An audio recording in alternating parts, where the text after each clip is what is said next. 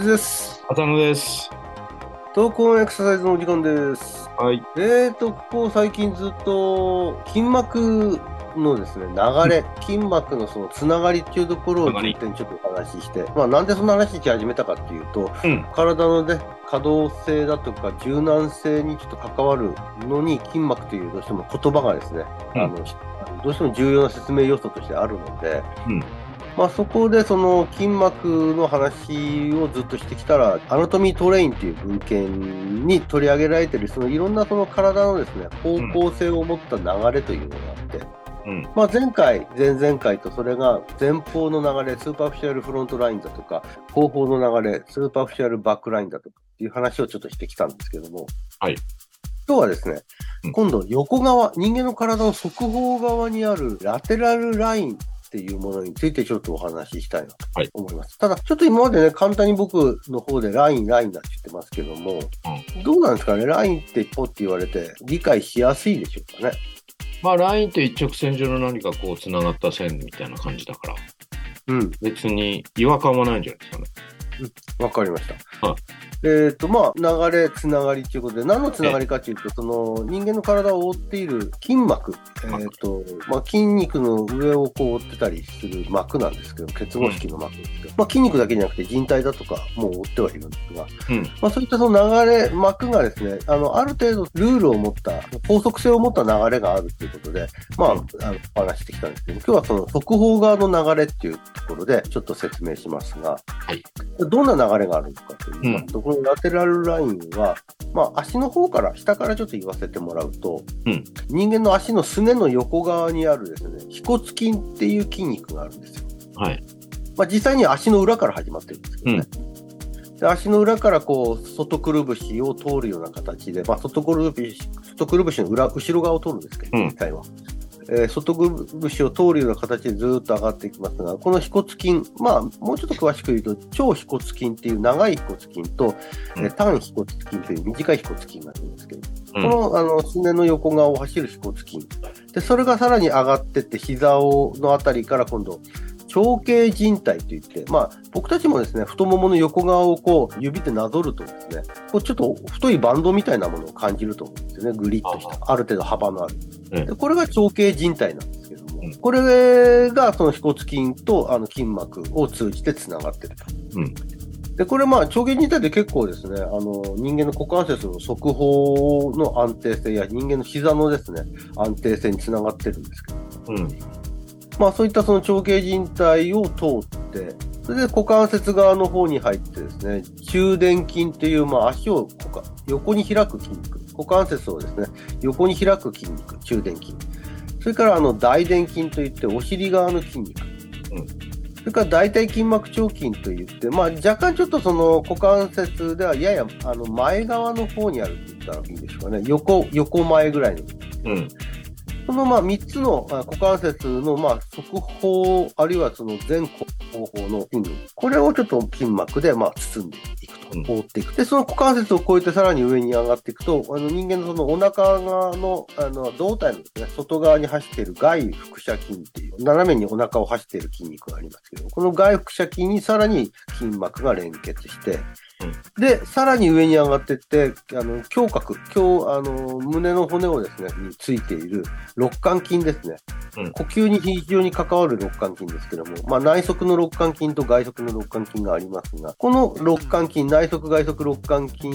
に連、筋膜がさらに連結して、肋骨の間この筋肉ですよね。そうですね。あの、骨の間にある筋肉。はいでこれがずーっとそこに連結して、さらに首の方に行くと、まあ、前回のその、 Superficial、Superficial Front Line の中でも言いましたが、胸鎖乳突筋。この胸鎖乳突筋と首の後ろ側の方にある頭板状筋。まあ、うん頭の後ろ側ですね。ちょうど胸鎖乳突筋と逆側の方にある感じですけど、その首の方まで行く頭板状筋と胸鎖乳突筋。このえー腓骨筋から今言った首の頭板状筋、胸鎖乳突筋まで行く一連の側方にある筋肉靭帯を包む、えー連結させる筋膜の流れがラテラルライト。はい実際にこの流れをずっとですね、見ていくと、本当に人間の側方全部をですね、支えてると。うんである人のブログを見ると、この表現をちょうどテントのですね、支柱っていうんですか。テントって言っても三角、あの、浅野さんの世代のような三角テントじゃないですけども、ドーム型のテント、ドーム型のテントを思い浮かべていただければいいああ、んですけどいや、決めつけないでって感じ。あの ドーム型のテントのあの、側方のこう、はいはいあの、半円形になってるポールある,、じゃないですか。うんああいった部分のその人間の側方の梁を作ってるっていう感じが、まあ、このラテラルラインああ、なるほど。っていうことですね。うんこのラテラルライン、その、まあ、側方にあるっていうことで、まあ、うん人間の前から見た、まあ、全額面って言いますけども、前、うんあるいは真後ろから見てもいいんですが、うんその人間のその全額面上の安定性にま関与しているというラインがこのラテラルラインって言われてます。はい僕たちってどうしても例えばその股関節の安定性が悪いって言った時に、まあ、すぐ、あ、それは中殿筋の問題だねだとか、まあ、股関節の側方にある筋群の問題で説明しようとしがちなんですけども、うん。ラテラルラインっていうその全体像だけで見ると、まあ、もちろんそこの股関節に安定性が欠けてるとなれば股関節の筋肉の問題が多いんでしょうけどももうちょっと全体を見て、えー上から下までの Lateral Line 上で他にも問題が起きてないかどうかっていうふうに見ていくことの重要性をですねこの Anatomy Train なんかでも取り上げられてますね。うん。まあ、そういうふうに、どっかのこう、人間の前から見た時の、まあ、不安定性だとか、あるいは側弯だとか、揺れだとかっていう時に、この Lateral Line の、まあ、一部ないし、あるいは全体がですね、何らかの関わりを持ってるんじゃなかろうかっていう考え方が存在するようです。うん。で、この Lateral Line がちょっと面白いのがですね、そう。単にこの側方につながっている一本の長いバンドっていうだけじゃなくて、うん。前回、あるいは前々回説明した Front Line や Back Line、まあ、 Superficial Front Line、Superficial Back Line との連結性を持ってるわけなんですよね。。はいはい。えー例えば首で言うと、京さんに言った時には前回のあのSuperficial Front Line でも取り上げてたんで、うん前方の Front Line とのつながりも Lateral Line が持ってることを意味しますね。うん。あと、その、腹斜筋ですね。外腹斜筋も、まあ、前回、腹斜筋群という形でですね、 Front Line の中でも取り上げられてましたし、 Back Line の中でも腹斜筋群の一部はやっぱりつながりを持ってると言われてるので、やっぱりその、特に上半身に関しては、前後のラインと側方のラインは密接に関係している可能性があります。それから下半身に関しても大臀筋のところがちょうどバックラインとあの関係性を持っているので、うんやはりその速報だけじゃなくて、この速報の活動、速報のその安定性や緊張が前方のラインや後方のラインにえ多少なりとも緊張を与えるっていう仕組みというんですか、その解剖学的な何かつながりがあるんじゃなかろうかっていうふうに言われています。うん速報の安定性は、一方のその非常面上、えー人間の横から見た時の前後の動きの安定性にもまあ関わってきているのかなうん。という印象にもなる感じですね。まあ、前と後ろとも繋がってると。そうですね。うん。なんでまあ、ここでは、まあも、もちろんその可動性っていう概念大事なんでしょうけど、同時にここではこう安定性、スタビリティっていうところがもしかしたらより求められてるラインなのかなっていう印象を受けてますね。なるほど。うん。うんで、そこに、例えば筋組織である中殿筋や大殿筋や筋膜腸筋の活動が長径靭帯に伝わりみたいな感じ、あるいはその活動が腹斜筋に伝わって体幹を安定させっていう、股関節の上下の組織にも影響を与えるんで、その逆もまた言えるのか。腹斜筋や長径靭帯、あるいは長径靭帯よりもさらに下の腓骨筋の活動が股関節の筋活動にも影響を与えてるのかなっていう、ちょっと想像を巡らしちゃいたいような感じもありますね。うん。まあ、そんな風な言い方をされてるんですかね。うん、そうですね。その可能性という形ですけど。可能性ってことですね。うんうん。まあ、解剖学的には繋がっているから、そういう可能性を否定することもないだろうと。ね。そんな感じですね。うんで、それはテントのあの支柱のように、非常にその構造上の支えになっているうん感じですね。なるうーん、そうなのかなって思う反面、まあ確かにちょっと、例えば、あの、よく僕たちの中で起こりがちな、股関節を基盤としたその速歩のあの不安定性、うんモンローウォークのような動き、歩き方を示すようなね、いわゆるトレンデンブルク歩行なんかっていうのも、うん、股関節だけじゃない影響ってもしかしたらあったのかな、見落としてたのかなってちょっと思ったりもしましたね。あ。まあ結果的に影響を及ぼすだろうなっていうことは想像はつくんだけどね。うん。やっぱりあの動きが変わってくるんで、それが連鎖的っていうのは、まあ、筋膜っていうその解剖学的なものというよりは、運動連鎖みたいな形で、よく語られてきましたけど、構造上でも関与しうる、うん。より関与しうるのではないかということを思わせるってことなんですかね。その浅野さんが今言ったあ運動連鎖っていうところが、もしかすると、そもそも解剖学的なその、えー裏付けがあって起きてた現象なのかなって、ちょっとちらっと思ったりもしたんですよね。そうですね。いや、まあ確かにあの、それは筋膜だけじゃないんですけどね。骨、関節の形状とか、それともあと人体とかも絡んでくるから、うんまあそういったものをトータルに考えて、まあ筋膜だけがっていうことを別に言っているわけではないんですよね、きっとね。多分ね。うんその筋膜上にいろんなセンサーが乗っかってることがちょっと面白いなと思うんですよねなるほどね。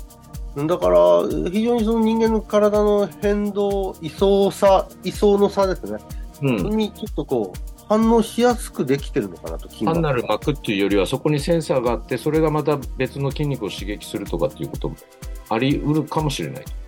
そうですね。そのある流れを持って、全身を包んでるとすれば、うん全身的な反応を起こしやすいシステムがもう解剖学的に成立してるのかなっていう。なるほど。っていう、なんかこう、これは本当にあの想像なんですけど、うん。思わせますね。うん。そういったところのラテラルラインが、じゃあ機能不全に陥るときって何かというと、やっぱりこう、動きがこう減ってくるっていうんですかね。はい。結合式に対して伸長だとか収縮、短縮だとかっていう、そういった動きがなくなってくると、うんえーまあ、伸ばされたり縮んだりということがなくなってくると、うん反応も鈍くなってくるのかな。うん。うん。まあ、多分不活動性なんかそうだと思うんですけど、うん